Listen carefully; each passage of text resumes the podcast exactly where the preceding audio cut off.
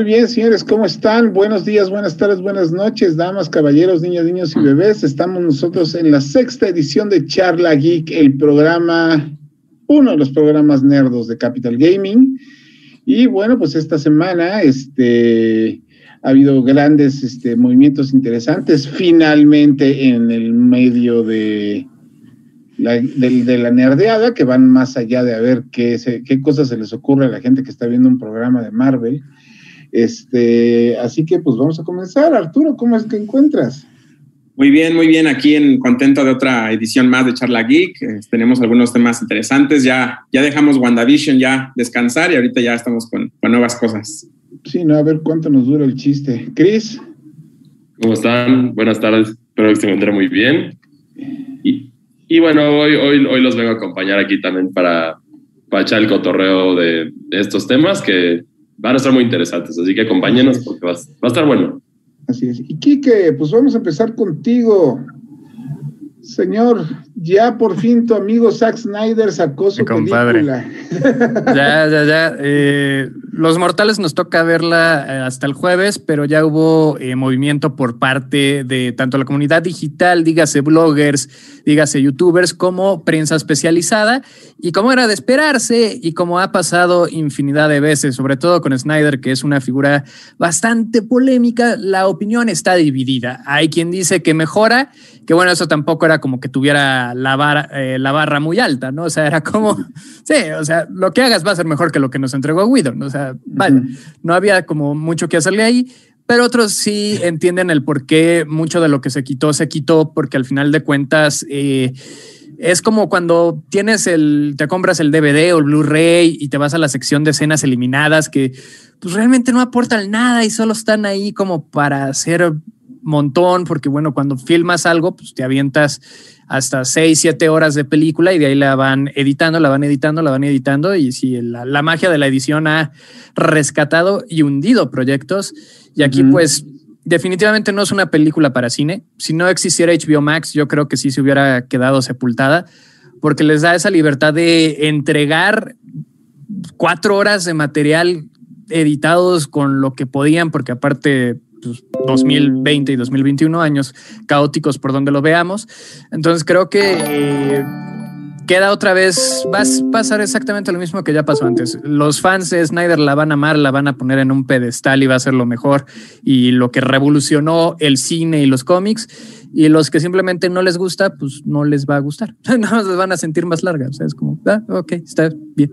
Así es. Pero bueno, por lo menos en la parte de las reseñas sí hubo una mejora considerable de, digo, estoy de acuerdo contigo que sí, tenía un, tenía 40 en Rotten Tomatoes la original y esta tiene un 73 que ya es más rescatable, o sea, no, no es un peliculón, pero ya es rescatable, o sea, sí es una mejora por lo menos de, de la excepción que fue Justice League la original. Es que tiene más cosas. La verdad es que estaba destinada a ser mejor sí o sí, por el simple hecho de que ya Snyder llega con mucha ventaja. De entrada ya tiene una audiencia asegurada, ¿no? Todos los que pelearon, hicieron este hashtag y estuvieron ahí insistentes hasta que se logró que Warner dijera, ok, nos gusta el dinero, échalo a HBO Max. Y por el otro lado, cuando tienes todo esta como tiempo para ver los errores, para ver lo que pudiste haber cambiado, eh, cuando ya sabes qué no le gustó a la audiencia y qué sí le gustó a la audiencia. Aún así sigue siendo una película de Snyder, eh, sigue teniendo el mismo guion básico, eso no ha cambiado, nada más que eh, hay detalles muy puntuales que la hacen como mucho más extravagante y más visual, sobre todo la pelea de, del tercer acto, que era como muy sosa y la pelea con Steppenwolf era como súper aburrida. Aquí pues ya tiene mucho más, ¿no? Ya tiene a Darkseid, ya tiene esto, ya tiene aquello y ya hay más personajes. Entonces ya es como mucho más este, sobrecarga de efectos especiales que se ve mejor. Sí, también el hecho de que Steppenwolf era un mal villano también podías mejorar, podías mejorar cual, con, agregando a Darkseid sí lo puedes mejorar bastante. Entonces eso también... Lo que, yo sigo sintiendo, este, no sé qué opina Arturo de esto, que también este, eh, me gustaría que comentara, es el problema que yo le veo a todo lo que es el Snyderverse, para ponerle el nombre que le han puesto a este... Sí, sí, sí. serie, es que él agarra, te mete a los personajes como si tú ya supieras perfectamente quiénes son, cuáles son sus motivaciones, cuáles son su historia antecesora, este, todo ese relajo, esperando a que tú no nada más lo sepas, sino que esperes algo diferente de algo que, de, de, algo que se supone que ya está establecido, ¿no? Entonces, este, cuando tenemos la situación de que digo, tú, yo, ustedes, los que leen DC Comics saben perfectamente quién es Darkseid, quién lo dibujó, quién lo creó, qué representa, de quién es enemigo, cuáles son sus habilidades, qué es lo que todo lo que esté buscando y lo que quieras y mandes pero el público promedio, pues nada más lo va a ver como, ah, mira, es el Thanos de DC. Lo cual es lo más irónico de la vida, porque, Exacto, porque es, primero que es el revés. ese, es, ese, es, ese es el primer punto. Y el segundo punto, por lo que he estado viendo, es que bueno, este, bueno, un rápido comentario. Si no quieren spoilers de esto, de, del Snyder Cut, pónganme mute. Pero, bueno, para manejarlo lo más libre que se pueda, metió la cantidad de personajes que pudo, ya sea como manejo principal o como referencia, y hay muchísimos de ellos que no tienen una idea de qué están haciendo ahí, ¿no? O sea, ahorita, soy sincero, yo no he visto la película todavía, pero de la cantidad de cortes que he visto, ya vi que sale Avin Sur, ¿qué está haciendo ese hombre ahí? Ah, caramba. Ajá. Eso explicaría ciertas cosas. Sí, no. Ah, para quienes no lo sepan, Avin Sur es el linterna verde que cuando falleció le heredó el anillo a Hal Jordan, que fue el primer linterna verde humano. Y, mm, sort of. Es que el estatus de Alan Scott es raro porque técnicamente no fue parte de la corporación. Él no es parte de la corporación. O sí usaba un anillo. Es, está raro, pero sí, Hal Jordan tiene el mérito. Sí, no, es que Alan Scott, su anillo es magia. El de Hal Jordan es más bien como que tecnología el de toda la corporación. Sí, sí, sí. Yo, yo creo que lo que pasa con, con, esta película de Zack Snyder es que, pues como ya lo, lo, comentaste tú muy bien, Saucedo, es, es una película de nicho, es una película para los fans que la pidieron y es, haciendo la analogía, yo creo que es como, como un dulce que le van a dar a quienes lo pidieron y ya para que se estén quietos o no sé, pero, y lo tenemos justo con, con la última declaración que hizo Zack Snyder, que, que dijo que ya ya no iba a hacer más películas de DC y que las que vienen después ya no van a tener eh, referencias a, a, su corte, al, bueno, a la película que, que, se va a estrenar el jueves. Entonces, creo que, creo que más bien, pues, al final de cuentas, incluso Warner, yo me parece que ya tuvo la, o hizo el estudio de mercado para saber que esa película, pues, solamente va a ser vista por quienes la pidieron y quizá uno que otro curioso. Y pues al final de cuentas le resultó como, o espero que les vaya a resultar como negocio. No, no, no le veo más ambiciones más que eso. Pues mira, aquí tenemos la situación de que en algún momento, la semana, hace un par de semanas, empezó una nueva campaña de los fans, que a mí ya se me hizo fue el de no es posible, que es el de restauren el Snyderverse, que era darle a Snyder la oportunidad de terminar su trilogía de la Liga de la Justicia. Y al mismo tiempo, misteriosamente, a Snyder se le coló, eso pónganlo entre comillas, pues todos los bocetos y la trama de... Ah, no, no se coló. Están montados en una exhibición en Texas para en el salón de ATT. Y están este, también los eh, como especie de storyboards que hizo Jim Lee, que estaba como pues, siendo Jim Lee, ¿no? Es jefe eh, editorial y demás cosas dentro de DC. Entonces, siempre que le quieren dar como este caché, esta credibilidad para cimentar un proyecto, le piden a Jim Lee que se aviente los bocetos. Entonces, sí, pero están, digo, si pudiéramos viajar y estuvieran las condiciones, podríamos ir a ver la, la, exhibición sin problema alguno. Sí, no, pero la historia, ¿cómo? eso de que, de, que Bruno, de, que al final Batman se tira a Luisa Lane y después se termina casando con Diana y tienen un hijo y Batman, Superman siempre sí se muere y no, el acertijo se suicida. Ajá. O sea, si alguien de ustedes vio en algún momento un videojuego de PlayStation, de Sony, perdón, que se llamaba DC Universe Online, que el inicio de ese videojuego era una tragedia tras otra. más, o Menos, más o menos me lo estaba imaginando igual, pero mal hecho. Pero pues empezaron con esta campaña y ahora yo no sé si Zack Snyder hizo la declaración que comenta Arthur ahorita de que no, ya no voy a hacer más películas para justamente prenderle a la flama y que la gente otra vez aclame las películas y que lo terminen, o simple y sencillamente la gente de, no la de HBO, sino la de Warner, que pues no están muy contentos con Zack Snyder y se han encargado de hacer público ese comentario. Este, ya le dijeron, güey, ni creas, ni se te ocurra que te vamos a dejar que te acerques de nuevo a esta licencia, ¿no?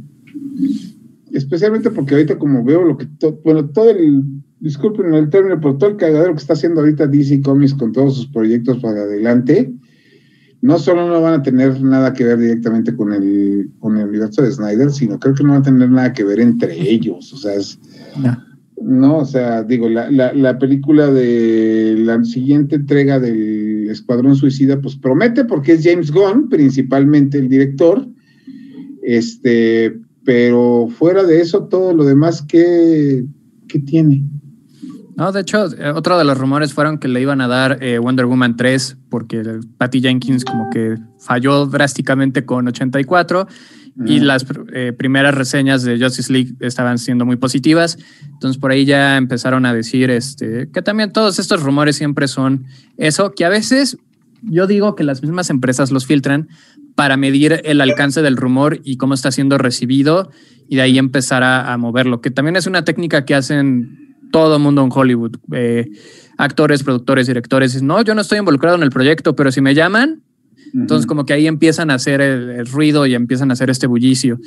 Eh, el problema del universo de Snyder no es que no se pueda hacer, claro que se puede hacer y, pueden mantener como estas dos líneas. Simplemente eh, pues hay que ver cómo ha estado trabajando Warner últimamente, ¿no? Tenemos un Batman con Robert Pattinson, tenemos un Joker con Joaquín Phoenix que tienen cero que ver con todo lo demás y eventualmente puede llegar otro guasón, un tercer guasón, porque no creo que el de Joaquín Phoenix entre al universo de Robert Pattinson y quién sabe dónde volvamos a ver a Jared Leto. Entonces, este, respecto a DC, el Marvel va a estar el Morbius, pero ya quién sabe qué pasó con el Morbius. Eh, el problema es que se agotó muchas historias muy rápido y ya quemó muchos cartuchos antes de tiempo. Entonces, pues ¿hacia dónde podría ir este universo? Esa es la verdadera pregunta. ¿Hacia dónde va?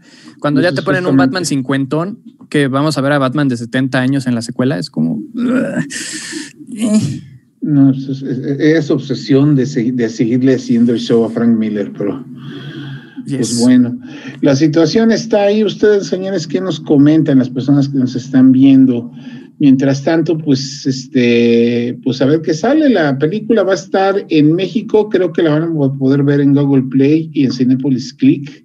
Y en todos lados. En todos lados, antes de que llegue formalmente HBO al país. Así que pues esperemos que para la próxima semana tengamos una reseña lo suficientemente sana para estar despotricando aquí con mayor gusto.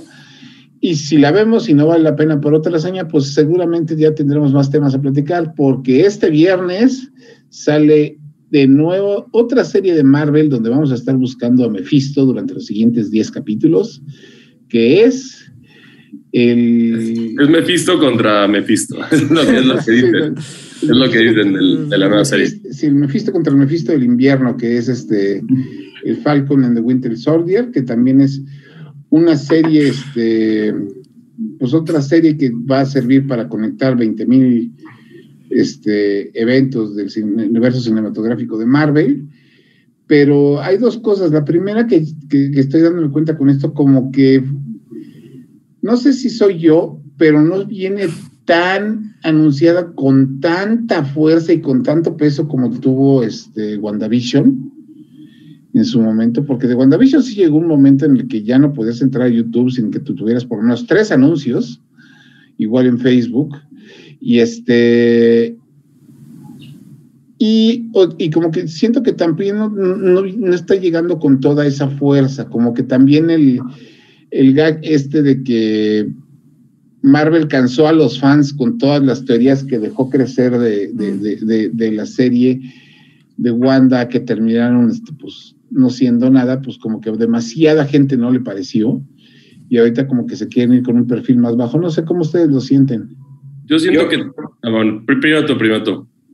Yo, yo creo que eh, todo como el boom y el hype que tuvo WandaVision se debe en gran parte porque el año pasado no tuvimos nada de Marvel. Entonces, pues todos los fans estaban como asiduos de, de, querer, de querer ver más contenido. Y ahorita yo lo platicamos creo hace una semana de que yo les preguntaba que qué tanto iba a tener eh, que ver en cuanto al interés de los fans, este, pues el final que para muchos pareció decepcionante de WandaVision en, en esta nueva serie de Winter Soldier.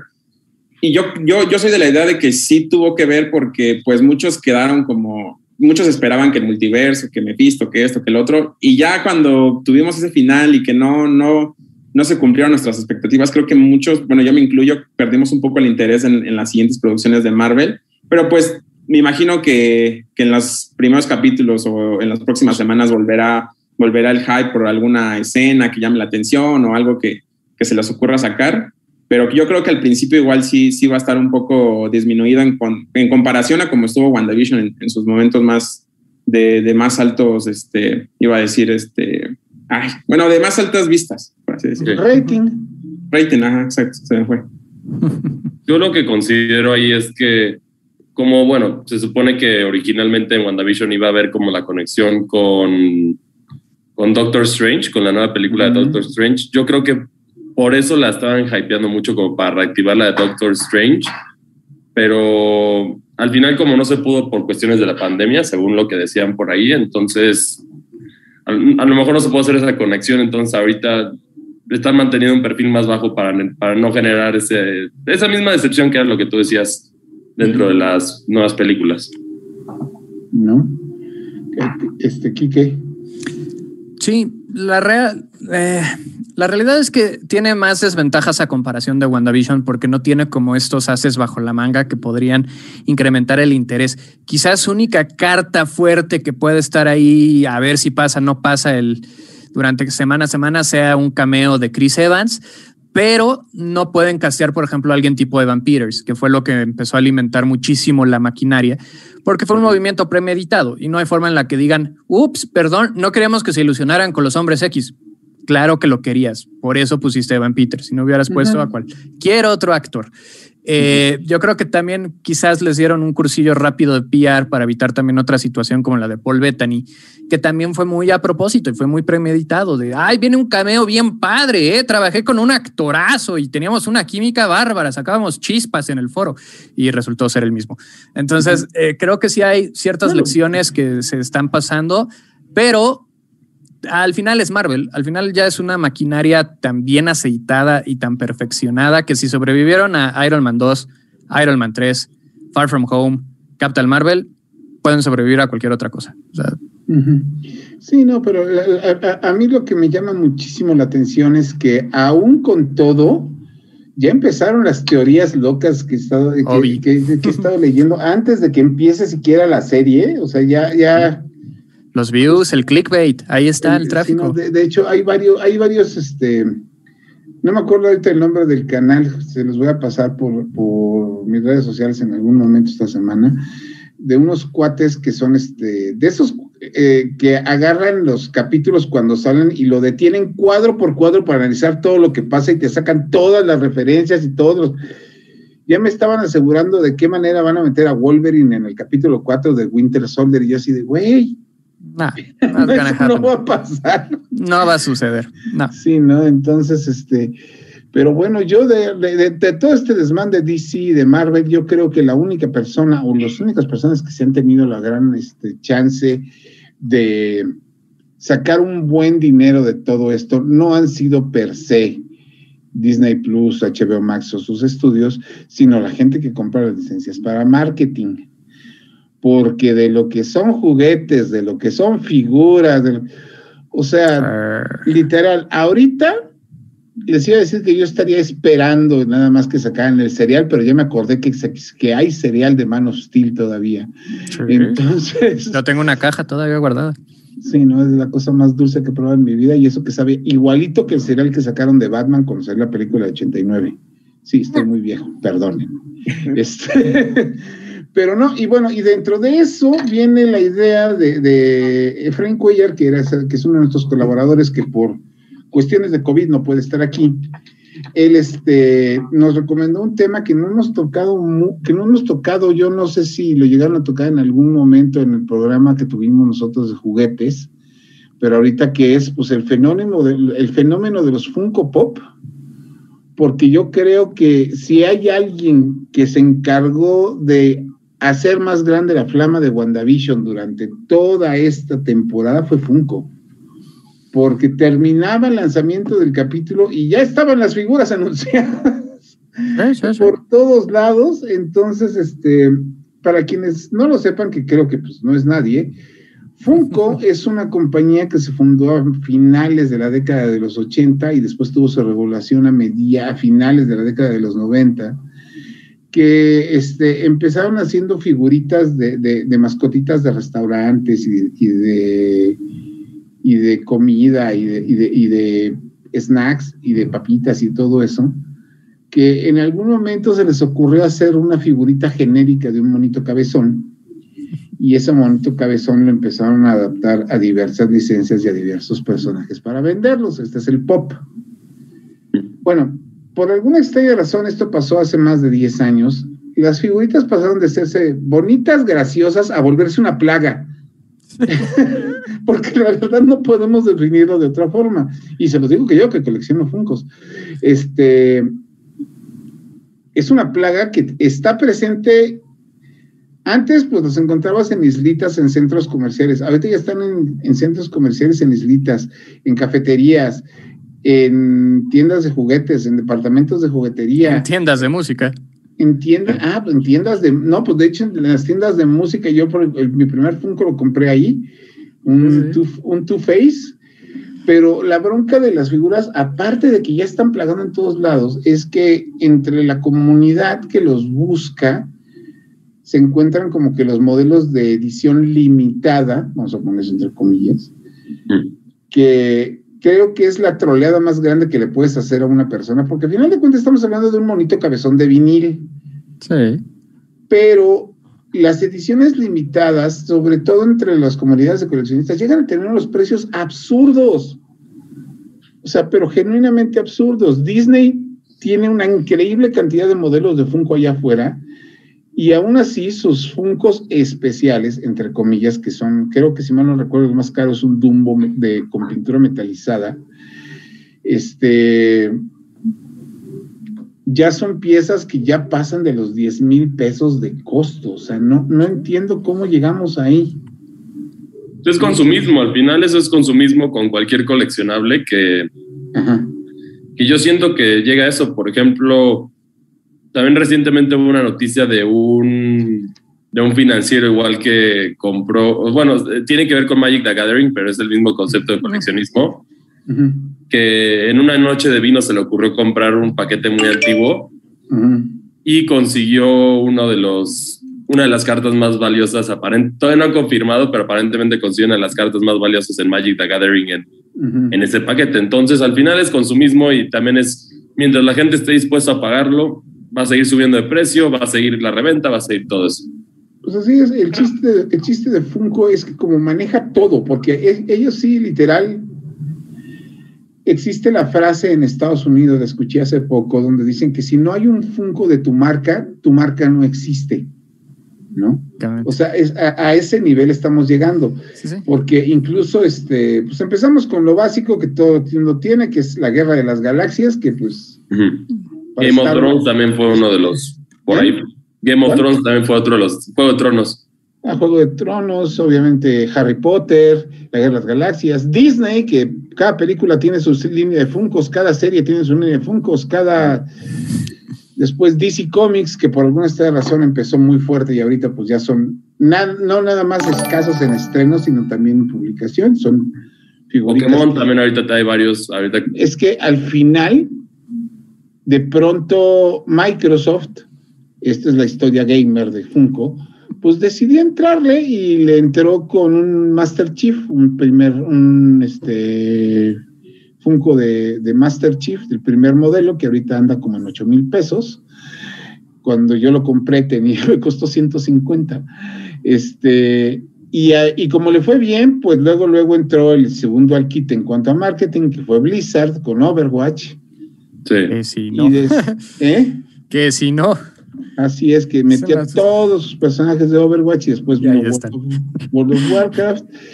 Y después vino la que fue la sorpresa para muchos, que fue Capcom, que Capcom decidió entrarle y decidió entrarle como esta de Capcom con cosas limitadas y para muchos coleccionables que son la colección de las figuras de Mega Man que están horribles y eso que yo soy fan de Mega Man de hecho no tengo Funkos de Mega Man porque me hacen horribles y después entró con la otra que esa sí se me hizo bastante buena que era la de Street Fighter. Y finalmente pues Resident Evil. ¿por qué? pues porque Resident Evil todavía vende. Y ahorita de pronto pues ya después de eso vino ya después Sony con Kratos y todos sus, y todos sus desmanes, para entrar al final, que es lo que tuvimos más reciente, que es Pokémon. Que a mí lo que me da miedo de Pokémon como Funko es que Funko, si pueden sacar todos los modelos. Los va a sacar. Los va a sacar, sí, pero ¿cuántos Pokémon hay, man? Sí, son más de. Hasta este momento, según yo, ya están pegando los 900. Según yo, son 880 más o menos. Y y bueno, y pronto va a venir la inevitable novena generación eventualmente después de los juegos que anunciaron, entonces seguro va a haber muchos. Pero fíjate que los Funkos de Pokémon no me gustan. O sea, porque siento que los ojos de Pokémon son bonitos en sí. Por ejemplo, yo lo que más me gusta en este caso son los peluches. Los peluches oficiales son como. Yo siento la mercancía más valiosa de Pokémon, que de hecho eso va con los. Igual con las más valiosas económicamente, que es el es el, el Marip, el Marip tamaño real, que originalmente costaba 15 mil pesos, pero ahorita lo están vendiendo al doble, creo que en 30 mil pesos. ¿Marip es la oveja?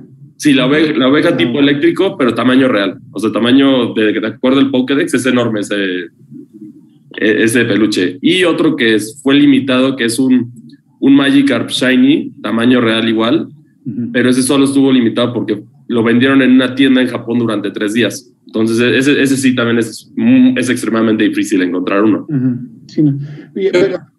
¿Qué pasó? Yo tengo, tengo una cuestión con Funko. La verdad, a mí no me gustan, me, me parecen figuras horrendas. y en un momento me regalaron, me acuerdo que me regalaron uno de Spider-Man y este, que creo que por ahí lo tengo todavía. Y la verdad es que, bueno, yo no soy coleccionista como tal. Estoy empezando ahí mis pininos coleccionando figuras eh, articuladas porque realmente siento que incluso Funko como coleccionista, pues solo, o sea, yo, yo sé que ustedes saben que muchas personas ni siquiera lo sacan de sus cajas, ya sea por la cuestión de que, este, no sé, por distintas cuestiones, pero también incluso eso a mí me, me da mucho la apariencia de, de que cuando veo una, una, colección de Funko en sus cajas, siento que es como una tienda o siento que es un aparador de, de cualquier centro comercial. No sé, no, no me gustan para nada el concepto de coleccionar Funkos. Incluso a principios de los 90 hubo una tendencia por coleccionar unos peluchitos que no recuerdo sus nombres. ¿Los Beanie Babies? Sí, los, sí, los Beanie Babies, sí. Que me, me, remonta mucho a lo que estamos viviendo ahorita con los Funko, de que había de muchos mm. colores, de muchos tipos, y al final, ya eh, de una década después, ya fueron olvidados y las personas que tenían grandes colecciones, que las tenían valuadas en miles de dólares. se pues desplomó el valor, se desplomó el valor. Entonces, si tenías tu inversión ahí, adiós. Es lo que, es lo que yo creo que va a pasar con Funko. La, mayor ventaja competitiva que tiene Funko es justamente lo que estábamos comentando, que, tienes la licencia de prácticamente todo. Entonces, si tú eres fan de una serie, de una caricatura y ves el muñequito, pues te llama la atención y por eso lo compras. Ese creo que ha sido la clave del éxito de Funko. Pero va a llegar un momento, y creo que ya lo estamos viviendo, en el que ya hay demasiados, ya hay este, demasiadas ediciones especiales, esto que el otro, y ya va a llegar un punto en el que eh, va a causar cierto hartazgo, sobre todo en la comunidad de coleccionistas, porque yo eh, me, he metido ahí, he estado este, investigando y cosas, y pues ya muchos coleccionistas ya este, no, no le hacen tanto caso a, esos Funko, porque precisamente por lo mismo, de que ya, ya están perdiendo como la chispa que en su momento pudieron tener. pero yo siento que a lo mejor ahí lo que puedes hacer es enfocarte en las colecciones que te gusten, o sea, porque conseguir todos los Funkos es una locura, pero a lo mejor si eres fan de Star Wars o si eres fan de, alguno en específico, te puedes ir por ahí. Y sí, es, es, es similar a lo que hace Fortnite, que constantemente van sacando cosas nuevas. Que, por ejemplo, ahorita ya, ya va a estar la nueva. Ya empezó hoy la, la, temporada 6. Este, Está Lara Raven, también y Raven de los Jóvenes Titanes. Entonces yo tengo la firme esperanza de que va a llegar Nightwing durante esta temporada también. Bueno, va a llegar Neymar. a ver, Neymar sí va a llegar, pero todavía no sabemos si. a ver, denme chance. Mac OS Lion nos pregunta que si estamos en vivo o grabados. Estamos en vivo. Siempre pregunta eso. Siempre pregunta eso. ¿no? Bueno, lo que decía Arturo es cierto, sí. La, la situación de, que tener todas las licencias es que literalmente le llegas a todos y hasta la gente que dice que no, pues no voy a coleccionar nada tarde o temprano tienes uno, si no tienes. Porque es un entry level su gran ventaja es que está diseñado para que cualquiera lo pueda comprar, porque no necesitas como meterte mucho en estos rollos de, eh, por ejemplo, un Hot Toys, ¿no? Un Hot Toys así barato, con ganas de órale, uno económico te va a salir arriba de los 6 mil pesos. Lo más probable es que te cueste como 10 mil, pero si le escarbas y le rascas y le encuentras, pues igual y más barato. Eh, por ejemplo, Marvel Legends, Black Series, todas estas figuras de Hasbro que también Power Rangers le entró con la Lightning Collection. Eh, ahorita que DC dijo, ya no voy a hacer mis juguetes, más bien voy a rentar la licencia, ¿quién quiere? Y llegó McFarlane y dijo, échame los perros. Y ahorita McFarlane ha sacado figura tras figura, tras figura, tras figura, tras figura. Unos muy increíbles y otros horribles. Exacto. Y te envician porque traen lo que se conoce como Bath, que es Build a Figure, que cada uno trae parte de una figura más grande, entonces necesitas la oleada completa para completar tu figurota. Y los Funko simplemente están ahí, han ido subiendo porque el dólar ha ido subiendo, pero su precio promedio sigue siendo 12 dólares para los normales, no los grandotes, los que ya traen electrónicos, los que ya traen luz, los metalizados, porque ya hay también de 50 mil tipos de materiales y antes solo se supone que eran figuritas de vinil. Entonces, además cambiaron ya el diseño de las Muchas gracias por las estrellas, este macOS. Justo nos mandó unas estrellas macOS. O sea, pregunta que si estamos en vivo, nos manda estrellas y se va al baño. Bueno, pero aquí. lo que sí me llama mucho la atención de, de, accesibilidad. todo esto es que, bueno, haz de cuenta, yo empecé. Yo tengo una, una. Como era mi caricatura favorita de niño, porque me tocó verla en el estreno, así que imaginen mi edad. Este, yo soy muy fan de los super amigos. Entonces, cuando empecé a coleccionar los Funkos de DC Comics, empecé por el line-up básico de los super amigos, que Empecé con nada más tres villanos de Batman y de pronto son 75 y no supe cómo llegué ahí. Este, Pero lo que tú decías, que es a mí lo que me molesta mucho justo con los coleccionables, es a veces cómo los acaparadores nos dan en la madre ah. a los que nos... Te lo digo porque, haz de cuenta, este, ¿cómo se llama el batiperro? El, el Ace. Ace de Bat Hound. El Funko de Ace de Bat Hound es uno de los Funkos que me hacen falta. Pero resulta que el mentado Funko Animal este salió en una edición limitada de creo que 3.500 piezas para América. Entonces no lo encuentras en menos de 4.500 pesos ahorita y así es de no, ya me la asigné que no lo voy a comprar nunca porque sí es un precio absurdo. Pero digo, ok, es una edición limitada de 300 piezas. En cambio, hace como un mes se anunciaron los nuevos lanzamientos para temporada de, figuras de estos, de estos monitos para primavera. Y de DC Comics venían dos, uno por el que tú te estás muriendo, que es el espectro, y el otro es Deadman, que son lo que podemos llamar funcos comunes, de esos que puedes encontrar luego en un botadero. Bueno, pues se los acabaron en las preventas y ahorita ya nada más encuentras con boletito de puede que te de que lo consigas por menos de cuatro mil, menos de tres mil pesos. Y entonces ahí dije, no, y aparte lo segmentaron mucho, fueron como abriéndose porque antes los Funko eran para todos, pero ahora empezaron también como con estas exclusivas que muchos son de Hot Topic, por ejemplo, pero también ya a nivel nacional ya tenemos tiendas que yo ni sabía que existían en México, que ya tienen los Funcos eh, exclusivos de ellos, que es lo que pasó con el Espectro, justamente es de una tienda que ni me acuerdo el nombre porque jamás la había oído mencionar y yo así de... Y que nada más está en el norte y que nada más está en el norte del país. No, hasta Electra y Coppel tienen modelos exclusivos, pero... ya es una locura. O sea, estoy a punto de que la vinatería de la esquina de la casa me venda Funcos, porque si es como ya... Porque ya se tardó. Y ya se parece, y también ya se, ya se comienza a parecer a lo que pasó con los videojuegos durante un tiempo que era ah, quieres la preventa, pero la preventa de GameStop te trae esto, la preventa de Best Buy te trae esto y era imposible conseguir todo en uno. Entonces, yo siento que es una dirección peligrosa. Digo, entiendo por qué lo hacen Funko y las tiendas como exclusiva para que vayas, pero, pero no es padre. Y luego también la, por ejemplo, las, y estamos hablando de exclusivos y todavía no nos metimos a los de las expos, que al final es... Yo tengo uno nada más. Sí, yo, yo, yo, tengo los de Gears of War, están ahí las oficinas de Gaming, los de la E3. Exacto. pero sí, justo es, es una locura encontrarlos. O sea, al final, y luego si no vas a la expo, entonces ya suerte encontrando ese Funko específico. Y de por sí la expo es brutal. O sea, si tú, si tú no vas, si, si llegas a la expo y no es lo primero que haces para comprarlo, te das la vuelta, ya no, ya no lo vas a encontrar, ya se todo y adiós. No, si de por sí conseguir figuras y cosas de expo es increíblemente difícil. O sea, y te lo digo porque yo he estado ahí, o sea, dejemos a un lado el tema de los Funcos. Cuando Mega Man cumplió 25 años, Capcom mandó a hacer una estatua edición exclusiva de la Comic Con de, San Diego de ese año, que nada más se iba a vender en esa Comic Con, ese modelo en específico. Este, desafortunadamente yo no pude ir a esa Comic Con y sí me acuerdo perfectamente que mandé, o sea, que cuatro amigos míos fueron y a los cuatro les dije, aquí está el dinero, pobre del que no me lo traiga. Y cuando se lo compre uno, le avisa a todos los demás para que ya no lo compren los demás. Y fue un desastre conseguir eso. y eso fue accesible con la figura de Mega Man. Con la figura de. Tengo un amigo, se llama Mariano.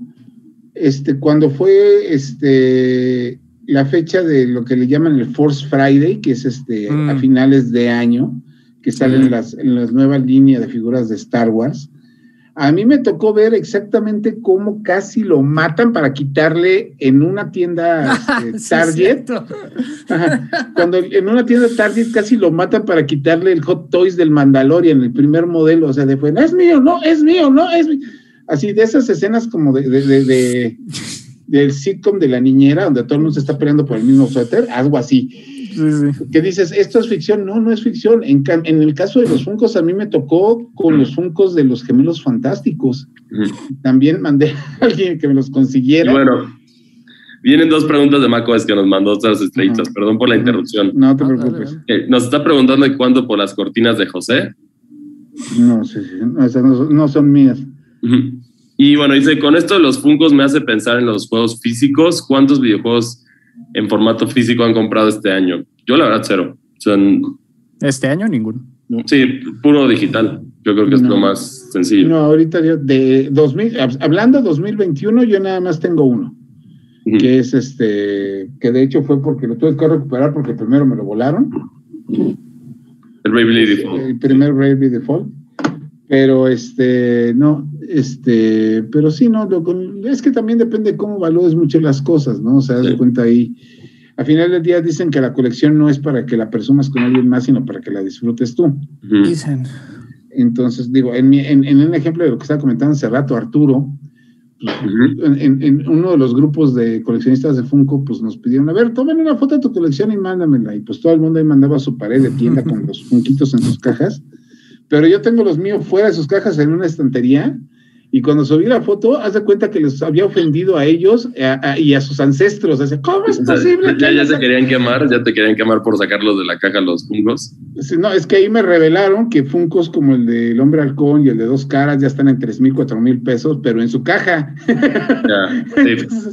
pero es tan sencillo volverlos a empacar. O sea, tampoco es como que se necesite mucho. Es que la obsesión de, que, de que estén en óptimas condiciones, yo creo que también es algo como muy perfeccionista que que los coleccionistas también tienen. El caso de los amigos es lo mismo, que lo tienes, o sea, es como yo lo quiero jugar, quiero jugar con mi amigo, pero si lo saco de su caja va a perder todo el valor, entonces ahí se queda y ahí lo veo y lo saludo. A mí me robaron el, amigo de Megaman en una oficina donde trabajé hace rato.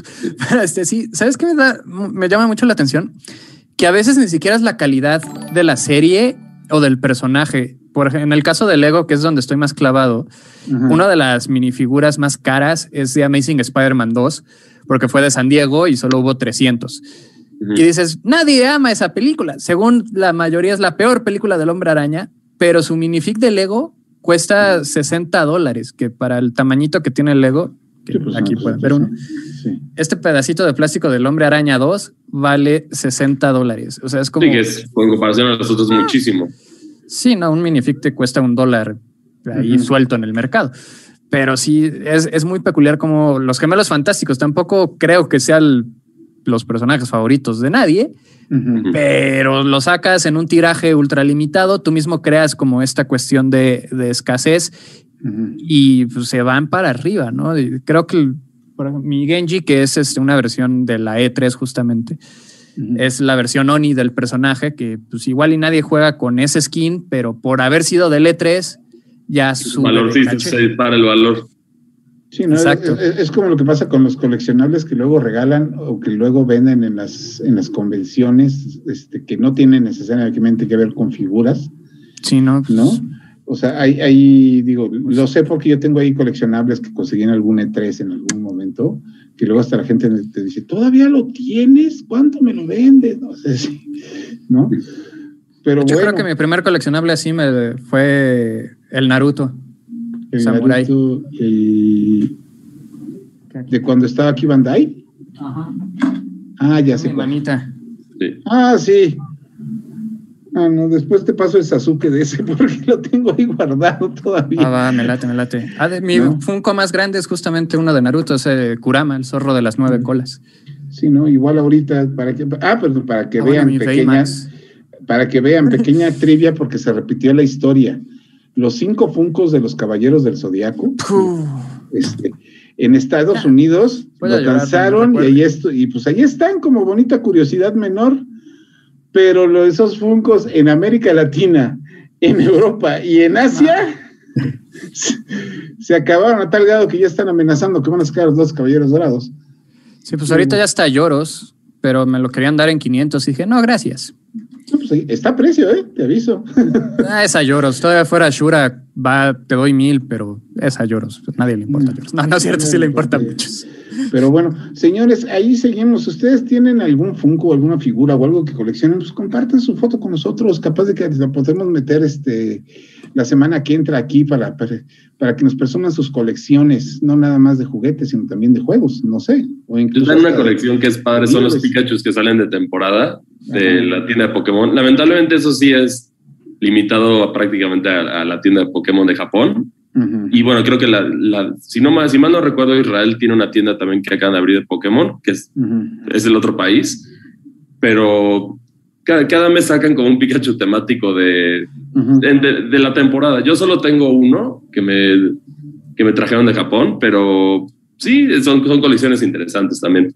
Yo quiero comentar algo ahorita que estamos platicando esto de que de repente ciertas figuras se, se van a los cielos con los precios. Eh, el año pasado en la Comic Con eh, se iban a lanzar eh, Android número 17 y número 18 de Dragon Ball con Goku Kaioken. Y en la semana, no sé si enteraron, pero en la semana se hundió un barco en Hawái y justo ahí venía un cargamento de muchas figuras de esas que iban a, que iban a ser distribuidas, este, pues que eran las exclusivas de la Comic Con. Y ahorita quien tiene esas figuras de los androides y de Goku se están subiendo el precio, pero cañón en... Yo incluso vi en Mercado Libre, en eBay, este, que se están, ya lo están poniendo al doble como estaban. Y no sé, a veces es las cosas que te da el coleccionismo que, pues, como que tenía algo tan limitado, lo hace muy caro, pero también al mismo tiempo no sé si valga la pena. Y aparte, pues los coleccionistas muchas veces lo hacen como una inversión porque piensan vender su colección en el futuro, piensan hacer ciertas cosas. Y a veces no sé qué, qué tan arriesgado sea, eh, por ejemplo, en este caso, alguien que quiera comprar esas figuras de Dragon Ball ahorita que están eh, súper limitadas y con, con, alto costo, no sé qué tanto, qué tan riesgoso sea. Entonces, sí, sí, entrarle al mundo del coleccionismo a veces es, es un campo medio difícil. Oye, pero, mejor que haya un ambicioso que de una vez vaya, que, que vaya a pescarlas. Como ya lo han hecho con otros productos, entonces yo digo, lo podrían pescar y podrían subir de valor esas, esas piezas. Por ejemplo, si mal no recuerdo, había un hotel en Rusia que te vendía botellas de vino de un barco que se hundió justamente y las pescaron y todos, todavía se pueden tomar porque están ahí congeladas, pero suben mucho de valor. Entonces, si alguien, si alguien es aventurero, puede, puede tratar de conseguir una de esas y, y echarse. No, y luego, son, y luego es un negociazo. Tengo este, un compañero de nosotros que estaba con Quique en el programa de cómics que se llama Pepe Celorio por situación de la pandemia, pues tuvo, se vio la necesidad de vender algunas partes de su colección para pues, seguir adelante. Y vendió su colección de Valkyrias de Robotech, este, bueno, de macros. Las vendió como cuatro veces más cada una de lo que les costó y, se ha mantenido con eso, justamente pues porque el, valor muchas veces lo, lo, justifica. Y luego hay figuras que luego sí, sí son prácticamente imposibles de conseguir, de revalorar, como pasó con estas figuras de macros, o Digo, todos seguramente estoy seguro que tenemos una figura así. Pero bueno, señores, nosotros se nos fue el tiempo hablando de Funcos, no puedo creerlo.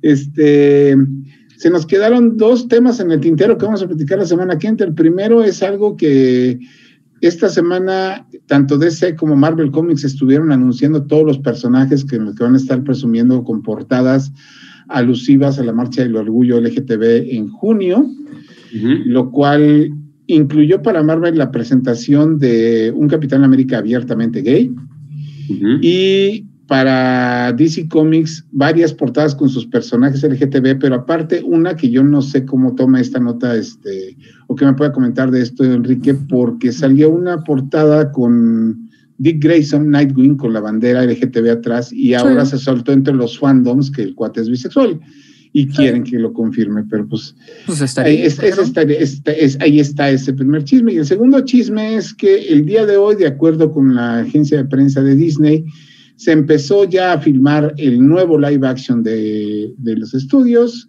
que es la adaptación con actores en vivo de Peter Pan.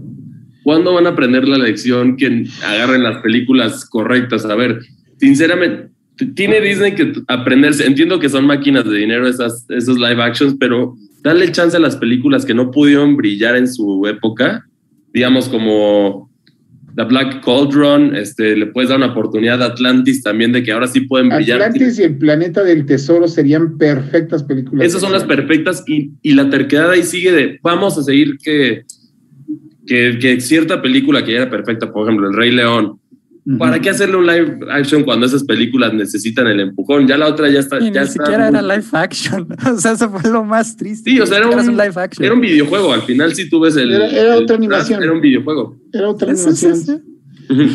o le das en la torre, como lo hicieron con Mulan. Pero bueno, por lo ah. menos una que sí me gustó más que la rescataron, o sea, para La Dama y el Vagabundo me gustó más la versión live action, o sea, como que sí le mejoraron un poco, o a lo mejor ya los estándares de la live action están tan bajos que una de bajos. Te voy a decir las dos mejores live actions que ha hecho Disney a la fecha. La primera es una que nadie vio con Robert Redford, que se llama Mi amigo el dragón. Es muy buena es buenísima. Esas, si la puedes, si ustedes tienen Disney Plus, busquen, primero vean la original, que para su momento era increíble porque mezclaban caricaturas con niños. de verdad. a la Roger Rabbit. A la Roger Rabbit, pero muchísimo antes. Y después ven el remake, el remake es maravilloso. Y la segunda es de John Favreau, justamente. ¿El libro de la selva? Es el libro de la selva, que además es un poquitito más fiel a la novela original y tiene pues de reparto de voz a todos sus amigos, empezando por Scarlett Johansson, Bill Murray y el señor Christopher Walken, que Christopher Walken, aun cuando nada más presta, es que para quienes no sepan, el actor Christopher Walken, que es el papá del personaje de Bruce Willis en Tempos Violentos, este, tiene un, este, una entrada en su contrato donde dice que todas las películas donde salga tiene que salir en una escena o cantando o bailando y aunque nada más presta voz en el libro de la selva, sale cantando y bailando. De hecho, es el único musical que dejaron. Ajá, son, son los únicos números así de abiertamente musicales que dejaron eso. Pero pues, bueno, ya viene Peter Pan, supongo que va a venir igual de, sanitizada que todas las demás películas que están Es que hay una muy buena película de Peter Pan, de live action con Jason Isaacs que hicieron hace, que serán unos 15 años. ¿La de 2003? Sí, la del 2003. Antes de que hicieran Pan con Hugh Jackman, que sale de Barba Negra por algún motivo.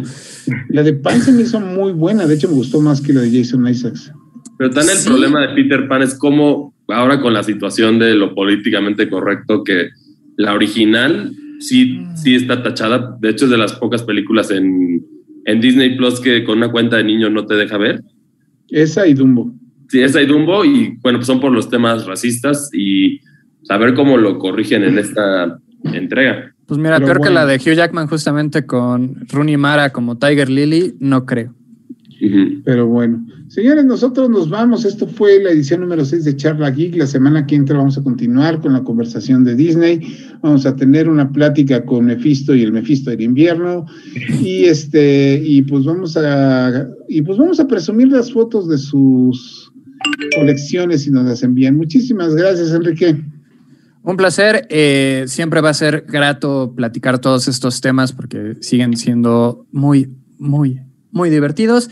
Y justo hoy sale Nightwing 78 con un nuevo equipo creativo. Entonces denle una leída porque promete demasiado. Ok, Arturo. Muchísimas, muchísimas gracias por vernos. Ahí me pueden seguir en Twitter y en Instagram como arroba guion bajo Arturo Alarcón. Nos vemos la próxima semana y cuídense mucho. Cris.